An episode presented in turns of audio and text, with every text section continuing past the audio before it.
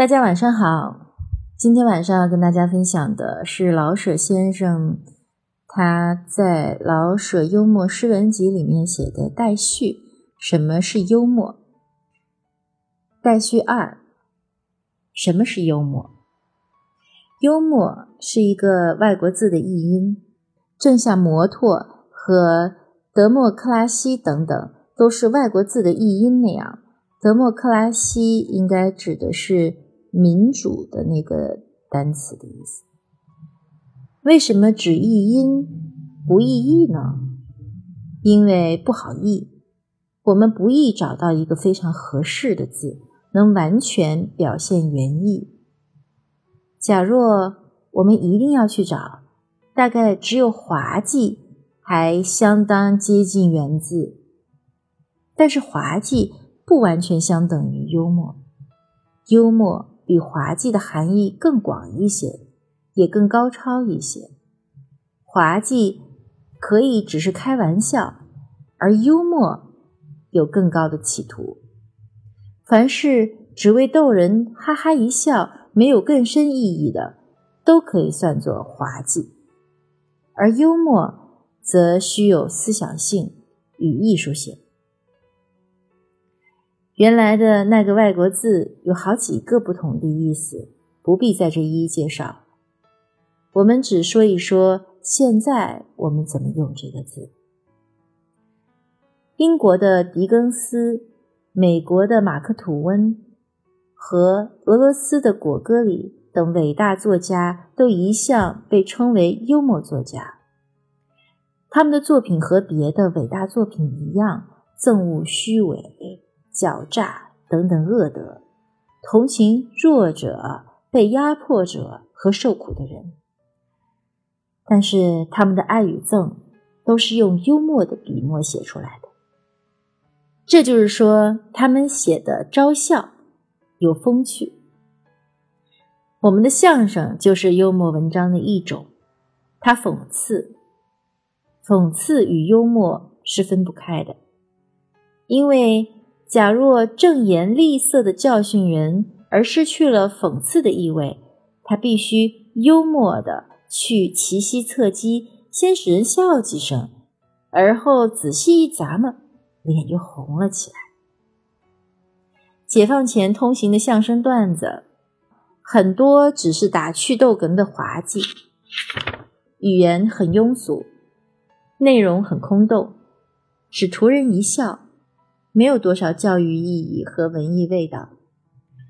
解放后新编的段子就不同了，它在语言上有了含蓄，在思想上多少尽到讽刺的责任，使人听了要发笑，也要去反省。这大致也可以说明滑稽和幽默的不同。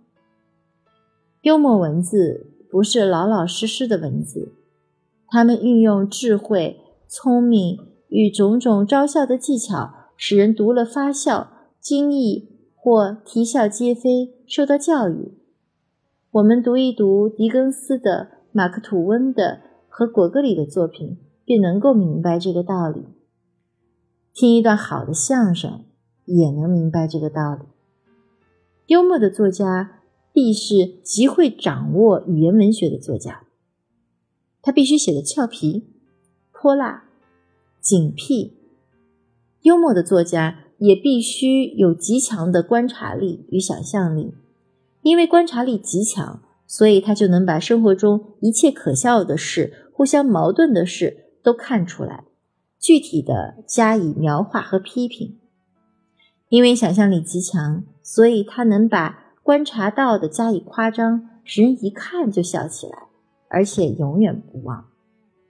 无论是作家与否。都可以有幽默感。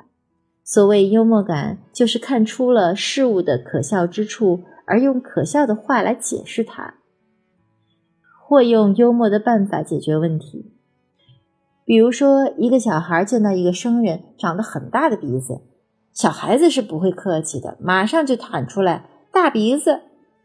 假若这位生人没有幽默感呢，也许就会不高兴，而孩子的父母也许感到难为情。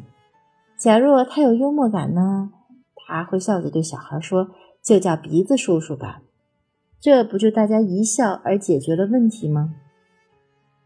幽默的作家当然会有幽默感，这倒不是说他永远以一笑了之的态度应付一切，不是，他是有极强的正义感的，绝不能饶恕坏人坏事。不过，他也看出社会上有些心地狭隘的人，动不动就发脾气、闹情绪，其实那些都是三言两语就可以解决的，用不着闹得天翻地覆。所以，幽默作家的幽默感使他既不饶恕坏人坏事，同时他的心地是宽大爽朗，会体谅人的。倘若他自己有短处，他也会幽默的说出来，绝不偏袒自己。人的才能不一样，有的人会幽默，有的人不会。不会幽默的人，最好不必勉强耍俏去写幽默文章。清清楚楚、老老实实的文章也能是好文章。勉强耍几个心眼儿，企图取笑，反而会弄巧成拙。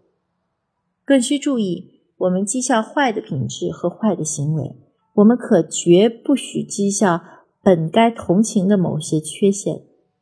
我们应该同情盲人，同情聋子或哑巴，绝对不许讥笑他。